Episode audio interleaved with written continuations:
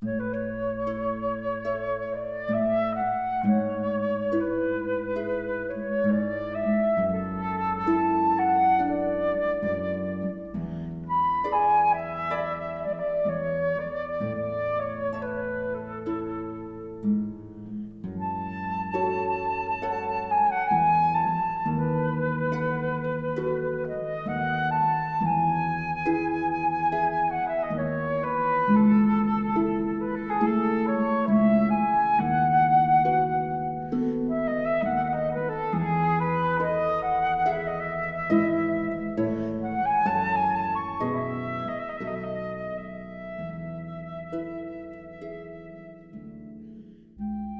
大家好，欢迎收听新一期的范软电台，我是李厚成。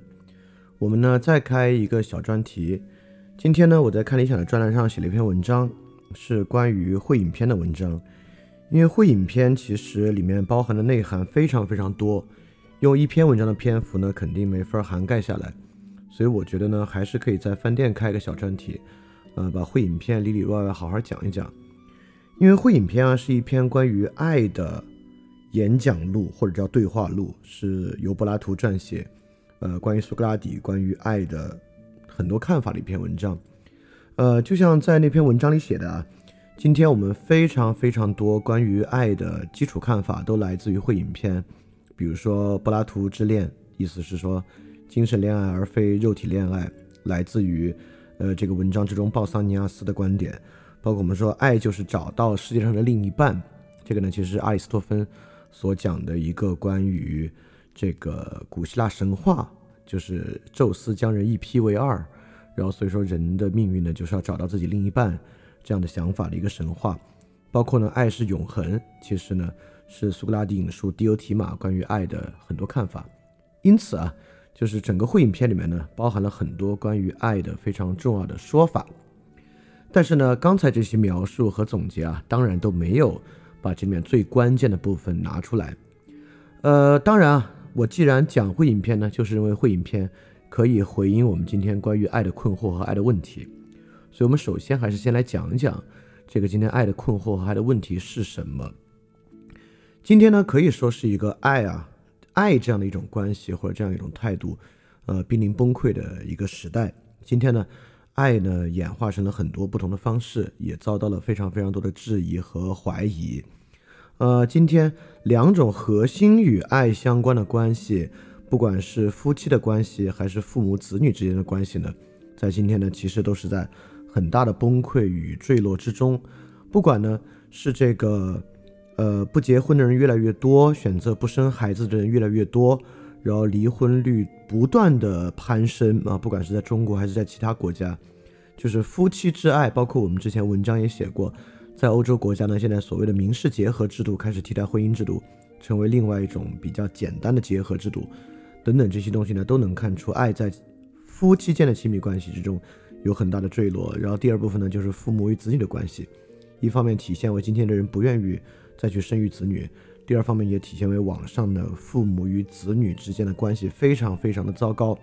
呃，不管是父母接祸害这样的小组，还是结合心理学原生家庭理论，非常非常多对于父母对于子女教养方式的不信任和批判量非常非常大，所以在这个时代呢，呃，不管是这个夫妻亲密关系，还是父母子女关系之中呢，整个这个爱的关系啊，都是在遭受极大的批判、不信任。与抛弃的过程之中，这个呢只是一个基础现象，在其他方面呢，其实还能看到非常非常多啊，对于爱的不信任。就比如说在女权主义，就是在我们之前讲的激进积极女权看来，整个人类社会婚姻爱的模式其实都是包含了一个巨大的性别压迫。所以说，对于这个性别压迫的解除呢，就需要对整个这个爱的方式进行一个抛弃。所以说，在激进女权看来，任何选择。呃，继续拥抱这种婚姻方式的女性呢，她们都会都会有一些负面的贬低的词汇，来去称呼她们，去批判她们。包括今天呢，其实爱这个东西呢，还用于一种公共环境之中的纪律之爱，就是这个 patriotic。就如果你不这么做呢，就会被看当做是一个非常非常糟糕的事情。这个纪律之爱，当然对于爱本身也是一个非常非常大的遮蔽啊。因此呢，整个来讲啊，今天就是。如果谈爱这个问题啊，都是一个看上去有一点点好像挺难为情的问题啊，就是说点正 说点正经的啊，讲爱有什么意义呢？所以今天整个对于爱的虚无主义想法还是甚嚣尘上，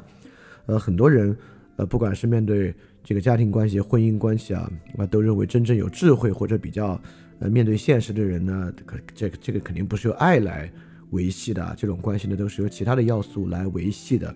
今天。整体上不相信爱，或者认为爱是虚无的，可能反而还会被当做一种比较智慧的观点来看待。这个是一方面啊，这个一方面能看到在人与人之间和在公共环境之间谈爱，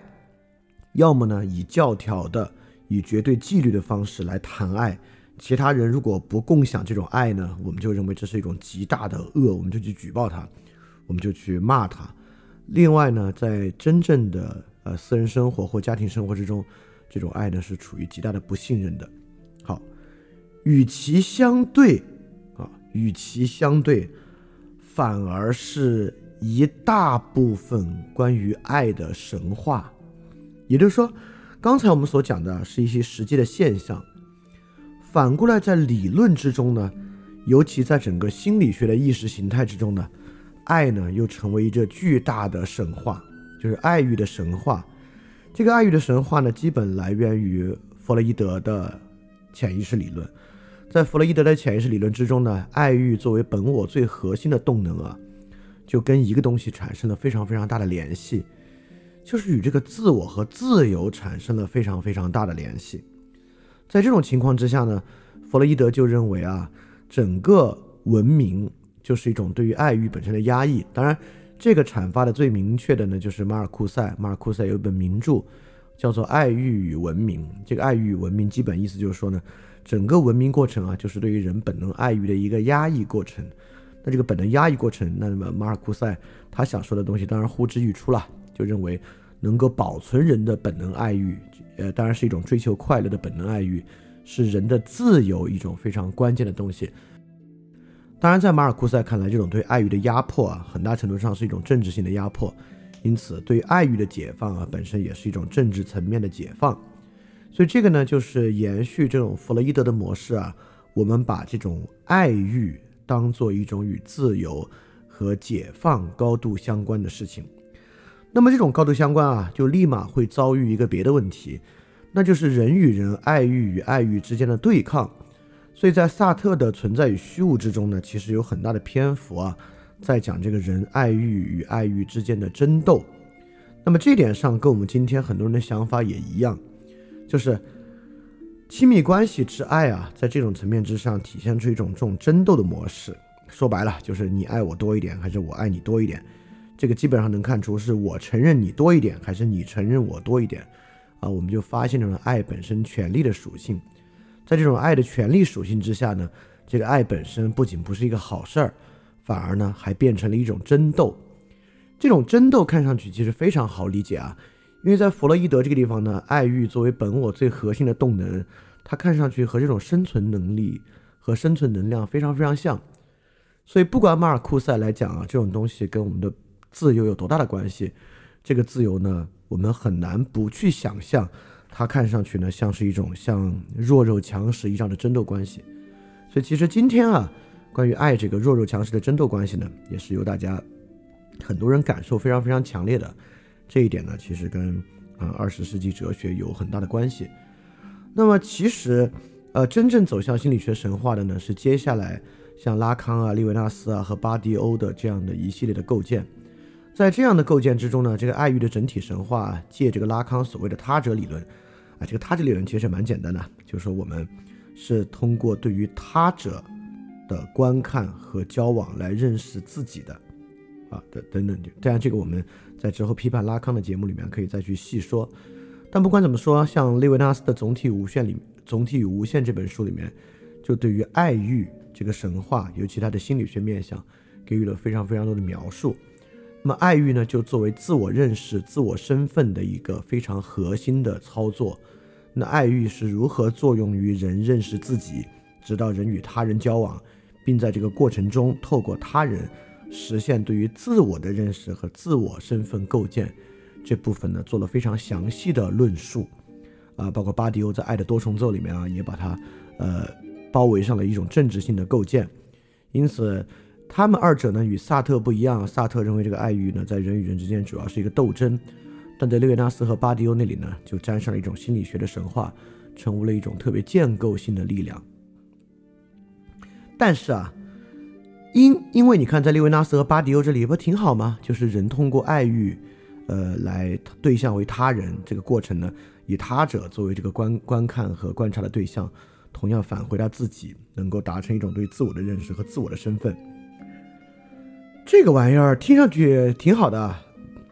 但是为什么在今天这么谈的人很少呢？原因也非常简单，就如果你真相信这个。那肯定有一种最简单粗暴的方式啊，就是这种爱欲神话，在心理学里面，那一定会走向一个更直观的东西，是啥呢？当然就是爱自己了，对吧？就是自爱，人要先爱自己，再爱他人。因为如果啊，你真的要用爱欲来树立自己和达成自我认识和自我身份的话，你非搞他者有什么意义呢？对吧？你直接爱自己不就完了吗？你这个主我爱宾我，宾我爱主我，不管怎么这个建构绕一圈儿。不都行吗？所以说，整个啊这个无爱时代呢，确实又有另外一个非常重要的东西存在的，就是自恋。这个自恋呢，其实还不是一个冲动，呃，它不仅是一个冲动吧，它更是一个理论的构建。在这个爱的心理学神话之中呢，这个自爱、爱自己等等等等啊，就最后成为了，呃，我我我觉得像马尔库塞、萨特、利维纳斯、巴迪欧都没有想到的一个终极归宿，就是说。就如果这个玩意儿真的是为了自我的心理学爱欲的最后目的，作用于自我的某种心理学价值，那爱 直接爱自己不就完了吗？就爱别人的意义何在呢？所以最后呢，他就走向了一种今天这种直接以自爱为标志的一种行为。其实这个呢，像今天我写的那篇关于会影的文章啊，这个文章的评论里面有一个人就是造了一个这样的句子。这个句子当然我认为，呃，因为爱自己这事儿。我本身就认为，其实是一个是一个从语法问题上构建出来的话，它其实没有任何实际的意义啊。就就如果你你对这个感兴趣，可以去听这个维特根斯坦的这个二点零的节目啊。你看到为什么所谓爱自己，包括自己知道自己感觉等等啊，都是包括自己依赖自己，实际上都是从语病里出来的。那今天呢，呃，也就有一个人会讲啊，他怎么来看待这个今天这种无爱的特征呢？他就说，他理解的爱无能呢，就是无可自拔的热爱自己，无法分享这份爱给别人啊。听上去是不是还挺有这个逻辑的，对吧？爱无能呢，就是爱自己，这个爱呢无法分享给别人了啊。这个在这句话里面，这个爱特别像个蛋糕，对吧？就是我自己都吃了呢，就没法给别人吃。爱别人呢，就像把蛋糕给别人吃一样。当然，实际上爱当然不是这么回事儿啊，就是爱自己这事儿呢，其实并不存在。但我的意思是说呢，呃，我们刚才。最开始说那个无爱时代啊，接纳接纳的，在在公共环境、亲密关系中大问题，但确实它的另一面呢，是在心理学神话的背景之下，对于自爱、自我接纳等等啊，一种非常强烈的意识形态。所以这两者呢，我在我看来啊，共同构成了我们今天的爱的问题。就今天的爱的问题呢，就可以看作是在整个整个公共环境与他人环境之中。要么呈现为无爱，要么呈现为纯粹的纪律之爱，这种爱的压迫的问题。然后另一方面呢，呈现为心理学之中旺盛的自恋的这么一个问题。这两者之中其实都存在了一个基本的张力。这个基本的张力呢，萨特把握的是不错的啊。这个萨特的把握其实有更久远的来源，就是爱里面呢确实有一个非常基本的张力，就是人与人的认可和承认问题。如果大家听过这个翻练二点零第一章啊，应该还记得我们讲过卢梭的《艾米尔》。卢梭的《艾米尔》里面就是非常强调自爱的一本书。在这里面强调自爱呢，有一个非常基础的假设，就是卢梭认为寻求他人对你的爱是一件非常糟糕的事情，对吧？寻求他人承认和认可是一件非常糟糕的事情，因为在卢梭看来啊。在这种情况之下呢，人会不可避免的矫揉造作，或者以欺骗的方式获得他人的认可和承认。也就是说，确实存在一种思想的源流，尤其是法国思想的源流，在这个法国思想的源流之中，将获得他人的承认和认可问题当做一个比较负面的东西来看待。在这种想法之下呢，就是爱、承认、认可会导致人与人之间出现问题。这个东西呢，是一种非常法国的想法。就在这种想法之下，如果我们要获得他人的承认和认可，从卢梭到萨特，其实都某种程度上认为，这恰恰会导致自我的丧失。当我们在求得他人认可的过程之中，不管我们是迎合他人，还是使用欺骗等等方式啊，都是不自由的，都是一种自我的丧失。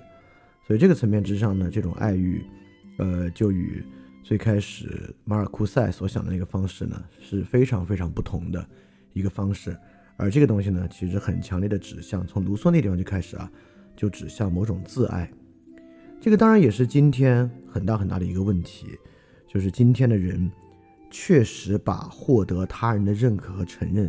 当做一种非常沉重的负担看待。在这个非常沉重的负担之中呢，有很多很多的原因围绕着它。比如说，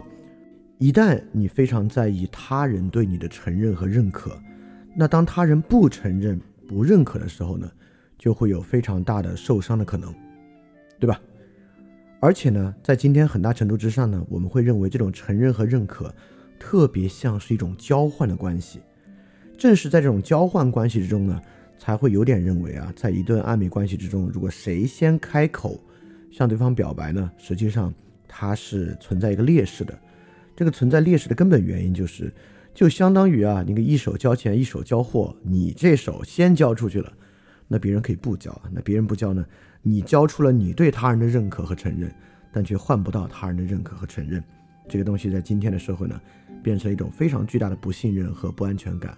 也正是在这种不安全感的逼迫之下吧，我觉得人们呢才普遍走向这么一种爱自己、自爱的这种神话之中。当然。对于这种承认和认可呢，历史上也有非常非常多其他不同的看法，并不是像卢梭和萨特一样给予其纯粹负面的解释。就比如说从英国传统里面啊，呃，亚当·斯密啊、休谟啊，到自由主义密尔等等，我们都知道，英国人传统里面啊，获得他人承认和认可与这个美德自我控制的关系其实还挺大的啊。人还就是，呃，在跟他人的交往过程之中，呃，透过他人对你的承认和认可。达到一种约束的关系，这是一个路径。包括康德到黑格尔啊，当然也是一种非常重要的承认的路径。尤其是在黑格尔那个地方，承认呢还是与这个人的自我理性规定高度相关的一个事情。当然，今天我们再往下讲，尤其我们最后引述到《会影》呢，就是柏拉图的《会影》篇，还不着重在讲这个康德、黑格尔和休谟、密尔这点，我们还是从这个卢梭和萨特的这个角度来讲这个问题。因为卢梭和萨特这个角度。跟今天人的困惑和今天人对这个伤害的避免，可能有最深最深的关联。所以刚才这个部分呢，我们基本讲了一下爱这个东西在今天的一个问题。呃，首先不管在经济学还是社会生物学的视角之下，爱呢都是一个可以被消解的主题，它可以被消解为人对于利益的追求和人对于竞争的追求。但是呢，似乎人又很难摆脱这样的观念，不管是与他人的爱或者对自我的爱呢。也是今天人追求的一个事情，包括在诉求公共啊道德之中啊，我们刚才说这种纪律性的爱，也是一种非常麻烦的一个问题。所以说这个爱啊，在今天成为一个很大的问题。正是这样的背景呢，让我们有必要来看一看会影片，来学一下会影片。所以刚才这个部分，我们基本就在说，爱在公共领域的问题是什么？在私人生活这一面，爱如何借心理学形成一种自爱的神话的，从一种爱欲的解放。到这个爱欲的解放，干嘛那么费事儿，非去去通过什么他者完成的，直接爱自己不就完了吗？的一个过程，和这里面今天人恐惧的一个最基础的张力，就是爱里面这个承认和爱里面认可，人之间彼此承认认可这么一个问题。好，正是在这样的一系列问题之下，我们呢要来谈谈这个会影片。今天的第一期。第一期我们谈的就是会影片的问题意识，也就是说，柏拉图为什么要写这个东西，以及啊，刚才明明有那么多的理论啊，什么马尔库塞爱欲与文明、萨特的存在与虚无、列维纳斯的总体与无限、巴迪欧的爱的多重奏，这些人都是二十世纪哲学家，站在前人的肩膀之上，能给予我们的启发还比不上好几千年前、两千多年前的一篇古希腊的对话吗？可能对于这个问题呢，还真就是比不上。就古希腊东西的厉害之处啊，就在于对于整体生活的一种圆融的把握和认识。而不管从马尔库塞、来自于弗洛伊德，还是之后我刚才举的所有文本，就如果你去读这些文本啊，你都能感觉到它是一种概念推演。这个概念推演呢，尤其是你弄了维特根斯坦之后啊，你总觉得这些人在搞这个概念游戏，确实如此啊，这个概念游戏的色彩非常强。而会影片呢，有历史事实，这里面有具体的历史人物，有具体人物的具体遭遇，所以爱的问题落实在这些具体的人身上。例子是非常鲜活的，它就不是一个纯粹的概念推演。而今天呢，我们要说明的就是，来回应我们今天这种爱的困境，在会影片之中，柏拉图写这个玩意儿的基本问题意识是什么？因此，柏拉图认为这个爱，我们能够更好的去理解和实践爱的这个基础是什么？他想把我们引向哪个方向？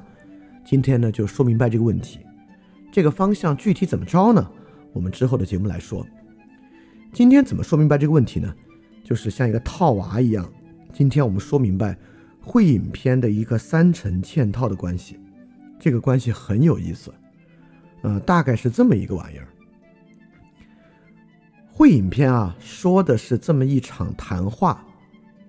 这个 symposium 这个词儿。其实今天的什么学术研讨会都是这个词，这个词呢就来自于柏拉图写的这个会影片。在古希腊，这个词最开始的意思就是宴会，但是正是因为柏拉图写了这么一篇著名的文章，在这篇文章之中呢，是讲了这么一个故事：著名的这个悲剧诗阿嘎松，这阿嘎松呢夺得了桂冠诗人称号，夺得桂冠诗人称号之后呢，大家啊就彻夜狂欢宴饮。第一天呢，大家喝得酩酊大醉；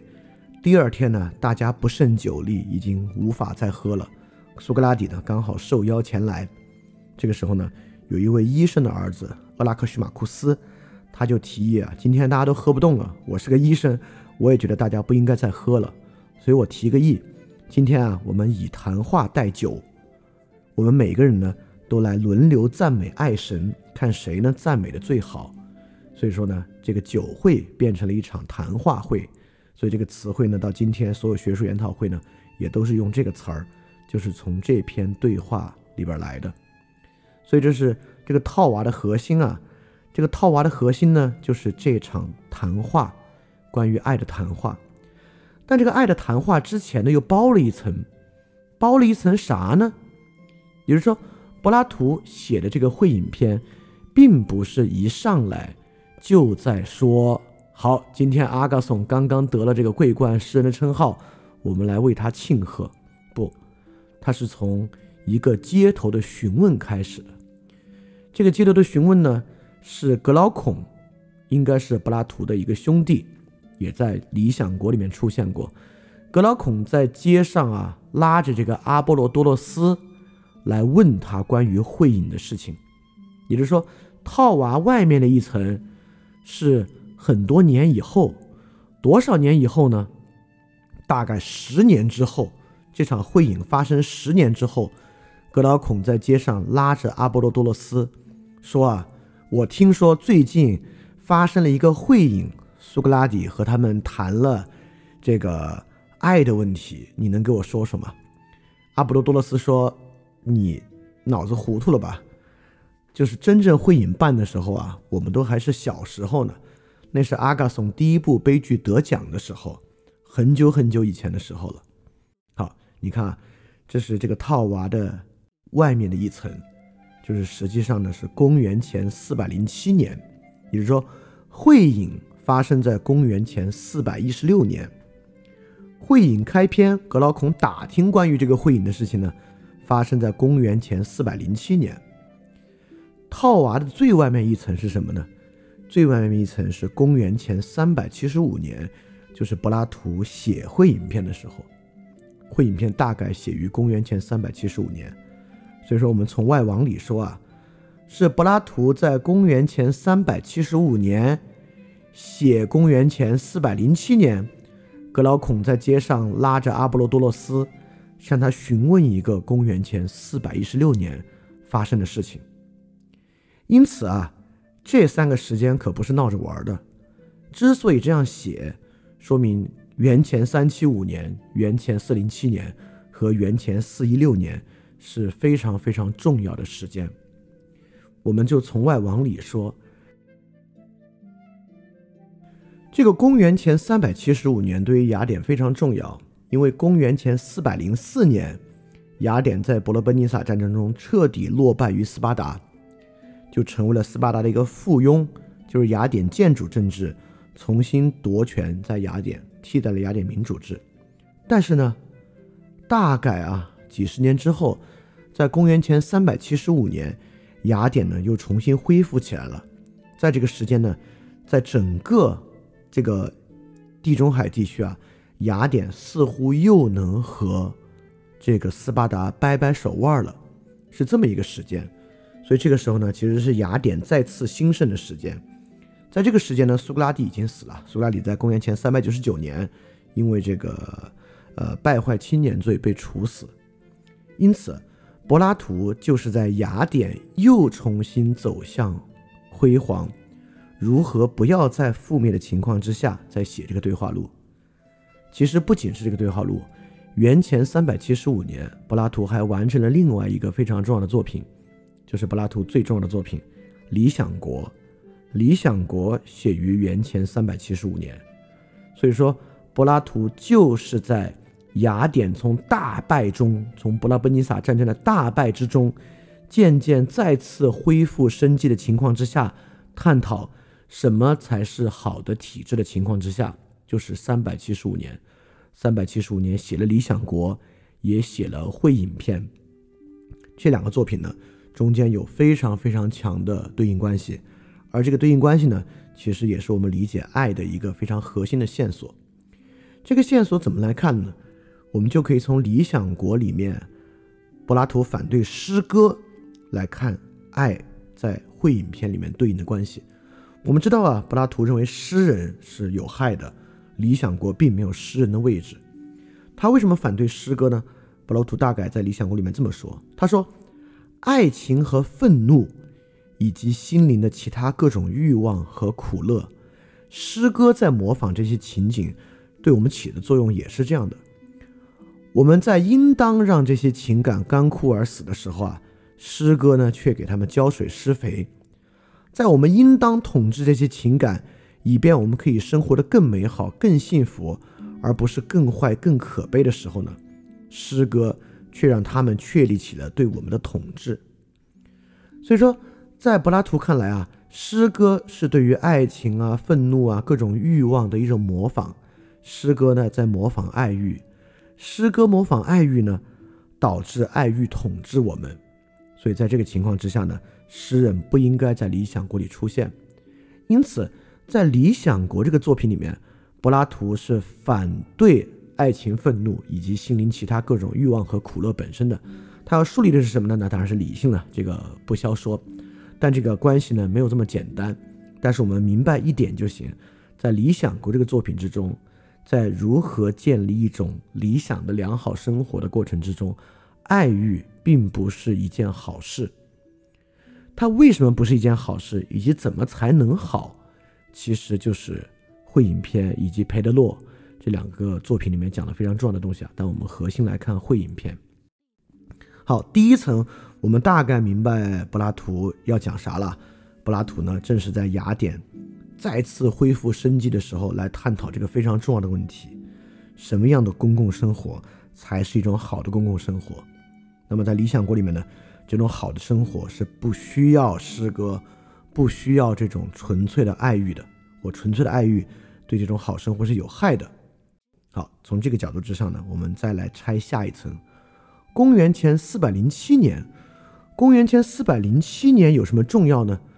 公元前四百零七年非常非常的重要，因为啊，格劳孔啊，在这个宴格劳孔的街上啊，抓住这个阿波罗多洛斯，问他关于会影的问题。格劳孔这个人很特殊，格劳孔在《理想国》里面呢，也是跟苏格拉底非常重要的一个论辩对象。格劳孔在《理想国》里面呢，主要是在说这个正义与利益之间的这个辩论关系。在格老孔看来啊，利益是比正义更实在的东西。如果有十足的利益的情况之下，人为什么要关心正义呢？这里面著名的例子就是格老孔在《理想国》里面提到那个盖吉斯之戒，也就是一个牧羊人捡到一个戒指，就是那个《指环王》里面魔戒的原型啊，就盖吉斯之戒，一戴上就可以隐身。隐身的意思很很显然，就是你做的坏事别人都不知道是你做的哈。就是因此格老孔在问，在这个情况之下，这个人为什么还要追求正义呢？对吧？所以说，格老孔的形象实际上实实际上是一个。什么呢？我们开始慢慢慢慢进入这个会影的语语序啊，是一个爱利益胜过爱正义的人。所以格老孔啊，在街上打听啊，这个打听其实是怀着非常非常强烈的热切的。就阿波罗多洛斯在街上呢，是他认识的人，大老远就是扯着嗓门来喊他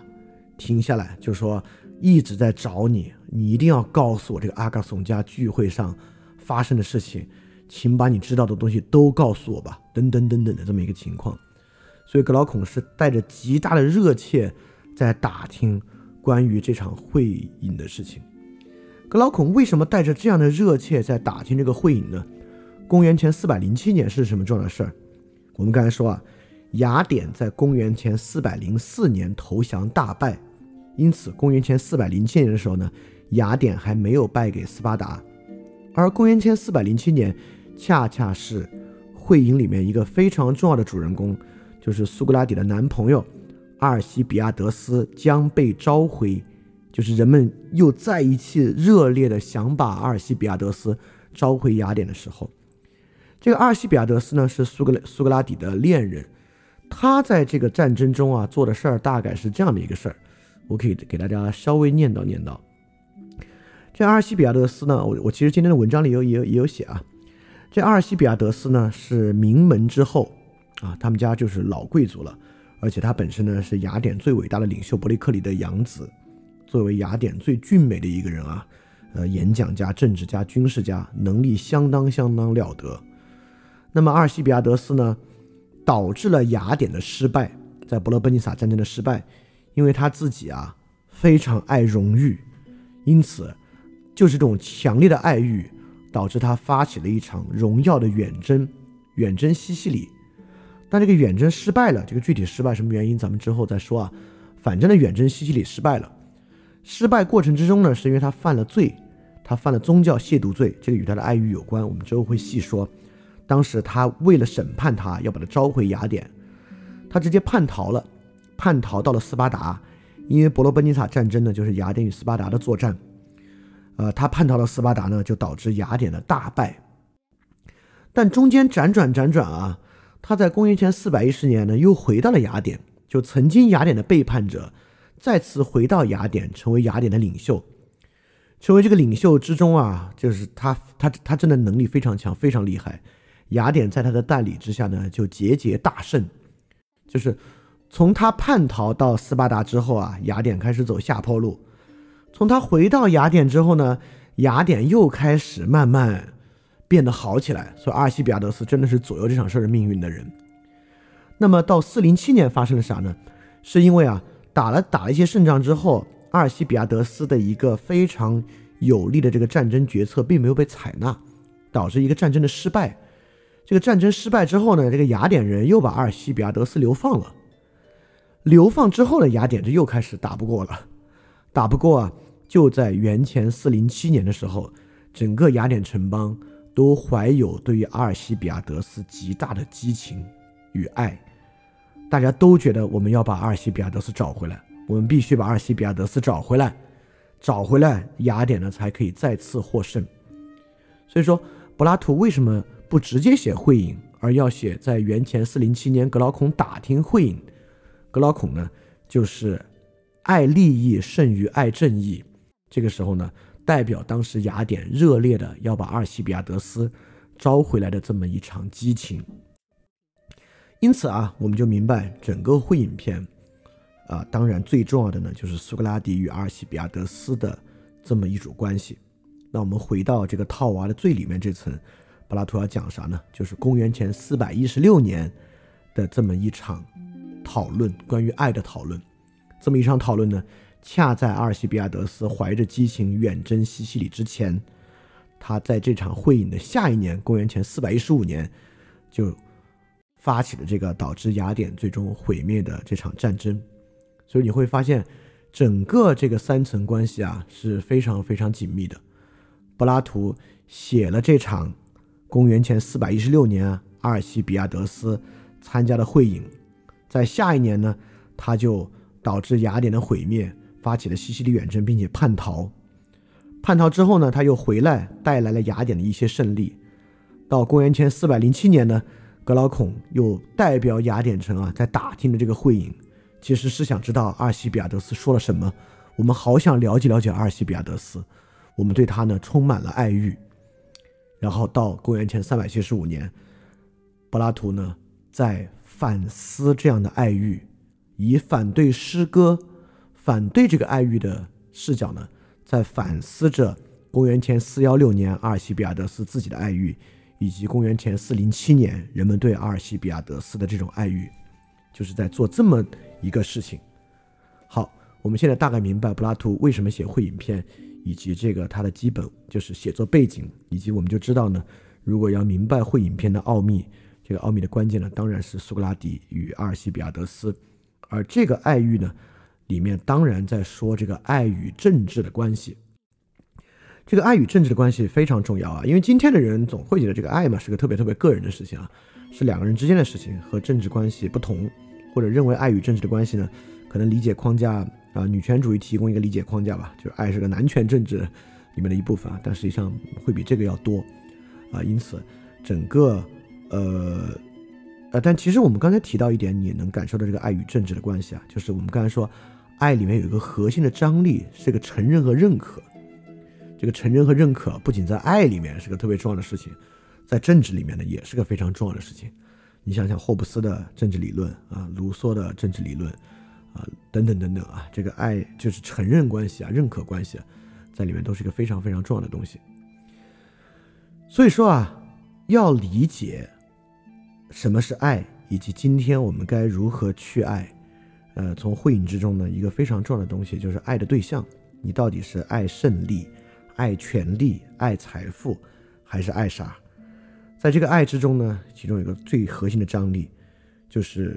权利这玩意儿挺有意思的，就是得其他人承认你的权利，你才有权利，对吧？你要爱权利，就是没有人承认你，你自然就没有权利。所以承认、认可与权利就是这么一个关系啊。如果在场所有人都承认你呢，你就很有权利。所以权力之爱呢，你爱权力呢，其实也就是爱其他人对你的承认和认可。所以这里面最核心的一组张力。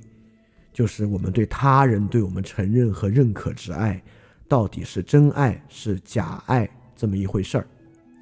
这个在今天的生活中当然有啊。我们知道有一些在爱的过程之中啊，这个德性比较差的男性啊，我们我们今天就称呼他为渣男。我们也知道很多渣男呢，其实他爱啥呢？他就爱女性对他的青睐，就是他爱女人爱他胜过于他爱任何一个女人。所以说呢，他会不断的换不同的对象，在这个过程中呢，去感受其他人对他的青睐，对吧？这就是一种非常强烈的阿尔西比亚德斯式的这种爱认可、爱承认这么一个关系。当然，女性也有这样的，有好多女孩就是就就今天男生的词汇就会会说还有很多备胎嘛。他为什么那么多备胎呢？为什么那么多暧昧关系呢？就是人其实好多时候好享受很多人承认你，很多人认可你啊，这个事儿呢是是一种强烈的爱欲。啊，所以说，就是这个呢，可能是爱的虚假性里面非常核心的一个虚假性。所以说，整个这个会影片呢，就是谈论关于这个问题。好，我们再往前一步说啊，柏拉图想说啥呢？柏拉图是要在这里面完全取消爱欲吗？其实也不是，因为这个 eros，e r o s 这个爱欲啊，在古希腊也是一个非常非常原初的冲动。柏拉图实际上是要说啥？是要说一个非常重要的东西，是 eros 与什么的关系呢？与范林电台一直在强调的一个词努斯，智性直观。其实柏拉图是在说 eros 与努斯的关系。我们如何能培养 eros 成为努斯，就是会影片里面讲的非常非常重要的内容。这个努斯，呃，它指的是啥呢？呃，我最简单的说，指的就是人能够做明智选择的能力，就人能够为自己的生活做明智决定、明智选择的能力。而在古希腊人看来啊，这种明智选择不是推理的结果，就不是你像做数学题一样用罗格斯去做推理啊。我因为如此一个三段论，所以我现在应该跟他在一起，还是不应该跟他在一起？努斯本身呢有强烈的智性直观的色彩，也就是说呢，人具有一种 intellectual 智性的直观，能够知道什么事情对自己好，什么事情对自己不好。那么在会影片之中。这个什么东西好，什么东西不好，就是我该爱谁，该不该和他在一起，以及该不该在这种时候就答应他，满足他这么一个今天我们也非常非常操心的问题。今天在很多亲密关系之中，我们都在想，该不该爱他，是不是他，以及现在就答应他吗？还是要再考察他一段时间，再被他追求一段时间？就是今天我们非常担操心这个问题的。也是会影片讨论的一个核心，而这个核心呢，就是连着我们刚才所讲的那个关于 eros 本身的那个批判与如何将 eros 与努斯建立关系的这么一个事儿。我再引两句《理想国》里面的话来看柏拉图到底想说啥。柏拉图在《理想国》说啊，激励、培养和加强心灵低贱的部分，而毁坏理性。就像在一个城邦里啊，把政治权力交给坏人，啊，如果跟会影片相比呢，把政治权力交给坏人指的是啥呢？指的是把政治权力交给阿尔西比亚德斯。为什么把政治权力交给阿尔西比亚德斯呢？因为我们在激励、培养、加强心灵里低贱的部分，而不是那些理性的部分。因此，在会影之中呢，也就是说啊，如果人们在爱的关系之中，在爱欲之中激励、培养。加强心灵中不好的部分，而不是好的部分呢，就会导致在一个城邦里，我们要把政治权力交给坏人，啊，这个当然在今天也是一个非常现实的问题。所以说呢，呃，当然这个时候说好坏呢，没有任何实质啊，我们得之后深入到会影片的故事之中去看什么叫心灵中好的部分，什么叫心灵中坏的部分，而且这个心灵中的好坏是如何在爱的过程之中被激励、培养和加强的。好，这是第一句话。第二句话呢？理想国柏拉图说，模仿的诗人还在每个人的心灵建立起一个恶的政治制度，通过制造一个远离真实的影像，通过讨好那个不能辨别大和小，把同一事物一会儿说成大，一会儿又说成小的无理性部分。在阿尔西比亚德斯整个会影片对于苏格拉底的描述之中啊。就是一直说苏格拉底是一个神像，苏格拉底是一个森林之神的神像，一会儿说苏格拉底啊非常的神圣、圣洁和伟大，一会儿说苏格拉底啊就是个骗子，玩弄我们。所以说这句话如果用在会影里面呢，可以就是说，诗人的性格在阿尔西比亚德斯的心灵里建立了一个恶的政治制度，制造了一个远离苏格拉底真实的苏格拉底的影像，促使阿尔德斯。西比亚德斯啊，并不能辨别大小，把苏格拉底一会儿说为大，一会儿说为小，哈，这个当然在我们今天的生活中也非常正常。很多人在追求一个人的时候啊，在追求的时候觉得他万般好，百般好，一切都好，一旦发生一点矛盾呢，就必须把对方贬得一文不值，来追求一个快速的分离。啊，今天网上也一样啊，喜欢一个偶像明星，充对他充满爱欲的人，把他说的像个圣人一样啊，不喜欢他的人们。把他说的像是一个纯粹的恶棍，这个其实是啥？我们之前讲过一期啊，就是孔子说什么叫四十不惑，可见啊，这个就是惑的很啊。也就是说，爱恨交织，爱恨矛盾，就是指一个人心灵之祸。所以说，从这个角度还还会看到一种不经努斯去控制的 eros，这种激烈的爱欲，其实是很矛盾的。很多时候呢。它会导致人既爱又恨，所以说啊，这里面看上去柏拉图想说的东西呢，已经呼之欲出了。也就是说呢，我们在说明一种纯粹享乐式的爱欲的害处，而且这个害处呢，是与政治、与政治性的关系，不管人与人之间还是一个整整体共同体，有极大关联的一个关系。啊，这里面有个蛮重要的一点啊，因为人与人之间政治性的部分啊，这个大家听着总是觉得怪怪的。但其实这话没有那么难理解啊，就人与人之间，就即便在一个最基础的关系之间呢，也有它的权利要素。这个权利要素不是说有权利就一定是坏的，呃，只是说这个权利要素就是这种政治性与整体政治性的权利关系是有很大很大的相似性的。就是我我比如说我们刚才已经举过例子了，一个比较粗浅的理解方式就是认为一切男女关系之中都有一种性别权利的结构。那你用马克思的的的的的想法呢？一切这个爱情关系之中呢，都有阶级的结构。当然，这两种想法呢，都过于粗浅啊。这个是什么权利关系？我们之后呢会细说。也就是说，柏拉图让我们必须能够把一种享乐的初级的爱欲上升为一种，也就是说，他把一种享乐的直观，一种快乐的直观，必须在爱的激励培养。加强为心灵的一种智性直观，加强为一种努斯，我们获得一种明智的去爱的能力。这个呢，其实就是整个会影片想讲的。会影片通过讲什么是一种明智的爱，什么是一种从享乐的爱欲上升为一种明智之爱，拥有智性直观之爱的一种方式，来说明呢，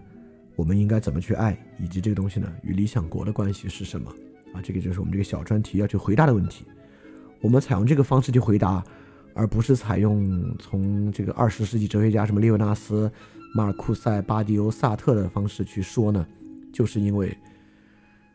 会影片里面的东西啊，从表面上远远没有今天的理论这么复杂，但实际上呢，它更具体又更复杂，因为它本身包含在雅典城邦的历史，包含在这些人个人人生历程的丰富。而具体的例子之中被我们把握，而不是像这些哲学书里面啊，包含在这个 演绎法里面，包含在这些辩证法里面被我们把握。那里面呢，看上去特别像是一个概念游戏啊，在概念里面绕弯弯。但是在呃这个会影片里面呢，却是一种非常丰富的具体的历程能够被我们把握。OK，所以今天这期呢，其实就作为我们这个小专题的开篇。这个会影片的开篇就介介绍到这里啊，我们主要呢说的就是为什么要来谈会影片和爱的问题。今天我们遭遇的爱的困境是什么，以及会影片这个文本它基本的问题意识和它的背景是什么，以及柏拉图对于爱这个问题想教我们的是什么这么一个问题。因此，带着这些问题和背景呢，我们再去看听之后的内容呢，可能就会更加的有的放矢。好。那就是我们这个会影片小专题的第一期啊，那大家去期待期待以后的内容吧。这个小专题呢，我会更新的蛮快，应该就是这周就会更新两到三期，因为我这个准备已经做的差不多了，就会比较快的把它跟出来，所以大家可以听听。我觉得这里面可能也不会很复杂，听上去呢也会比较有意思，因为都是一些例子，都是一些故事。好，那我们这期就到这里结束，我们下期节目再见，大家要记得敢去相信。